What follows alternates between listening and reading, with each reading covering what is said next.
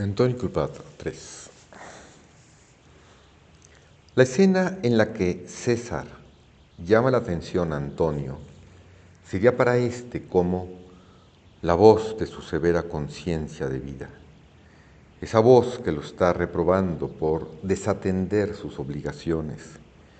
Y así lo expresan las palabras que Antonio le contesta a César, las cuales son muy significativas. Me entero que tomas a mal las cosas que no son así. O si lo son, no te incumben.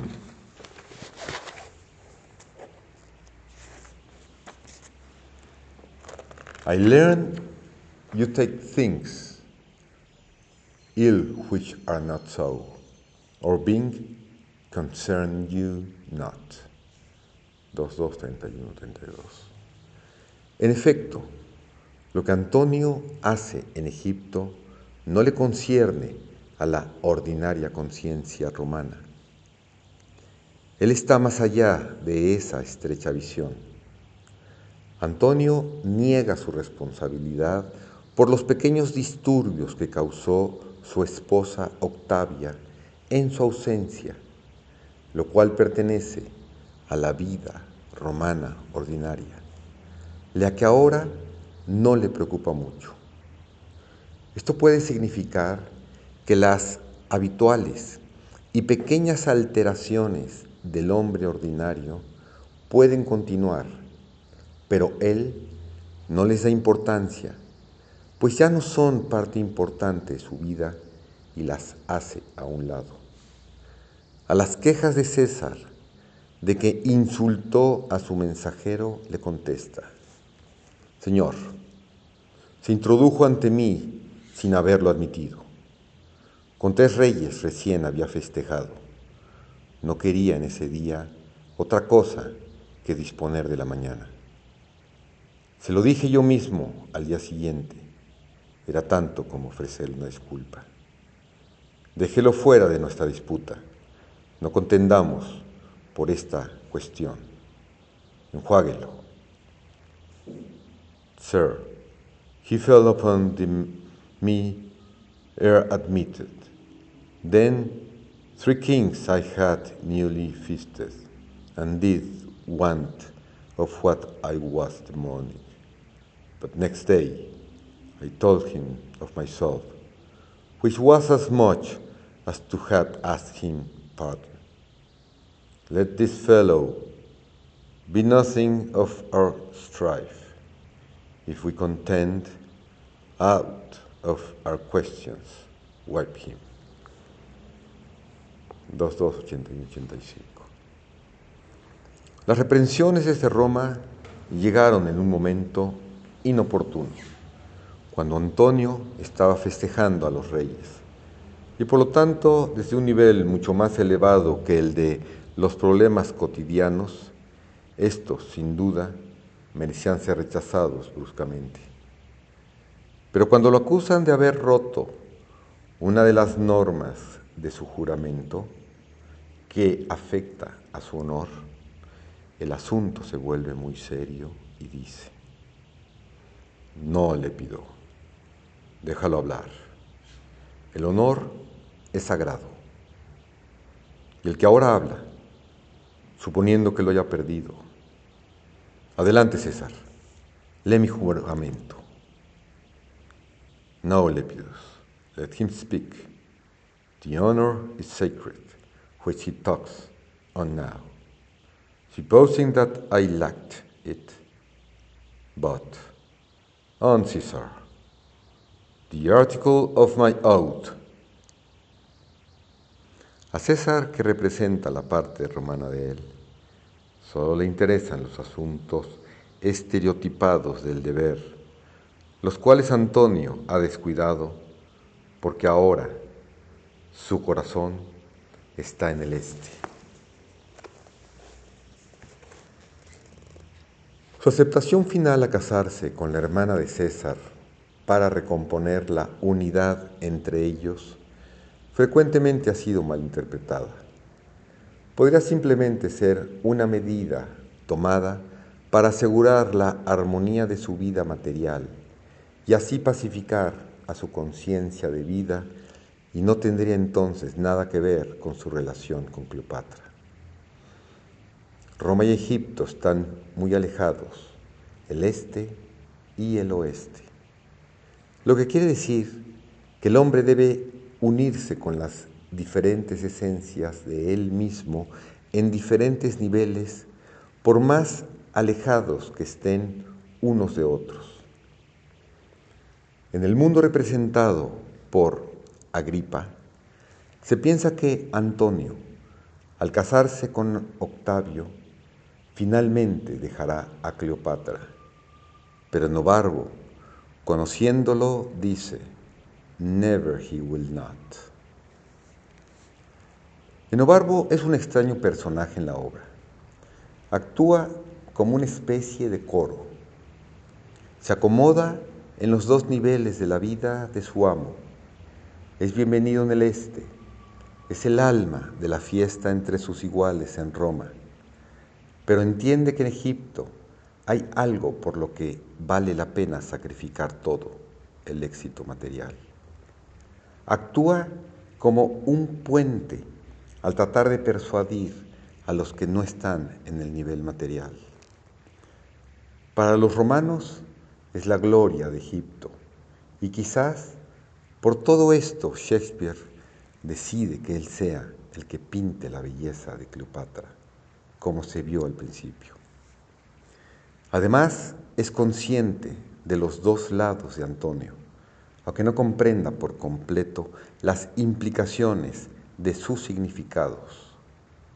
Entiende que Antonio, al casarse con Octavia, solo se está casando for his occasion.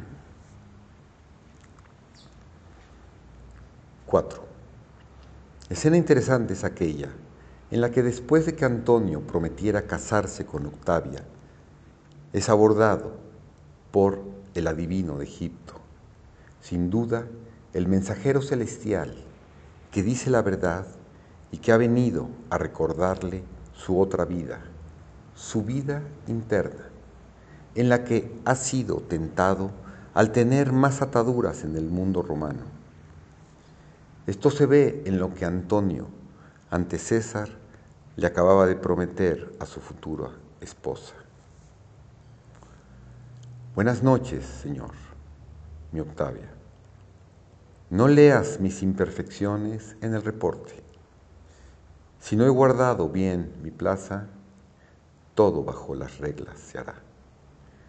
Buenas noches, querida dama. Buenas noches, Señor. Good night, sir, my Octavia. Read not my blemishes in the world's report. I have not kept my square, but that to come shall all be done by the rule. Good night, dear lady.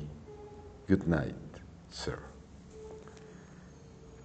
Después de esto, inmediatamente recibe un recordatorio de esa tierra tan lejana donde se trascienden todas las reglas.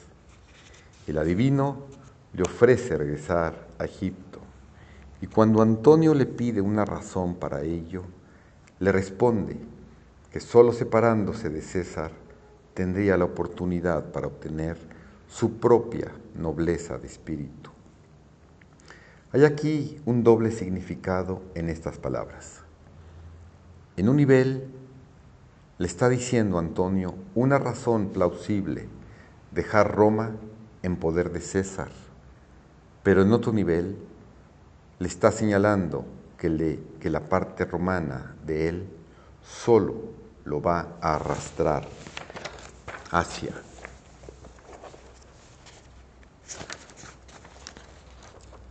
abajo e impedir su desarrollo personal. Si el adivino hubiese sido un mensajero del diablo, hubiera formulado su mensaje tentándole ofreciéndole la gloria del otro lado del Mediterráneo. Pero no es así. El resultado es que Antonio firmemente dice, iré a Egipto, aunque me case por mi paz, en el este mi gozo está. I will to Egypt, and so I make this marriage for my peace. In the east, my pleasure lies. 2, 3, 30, 41.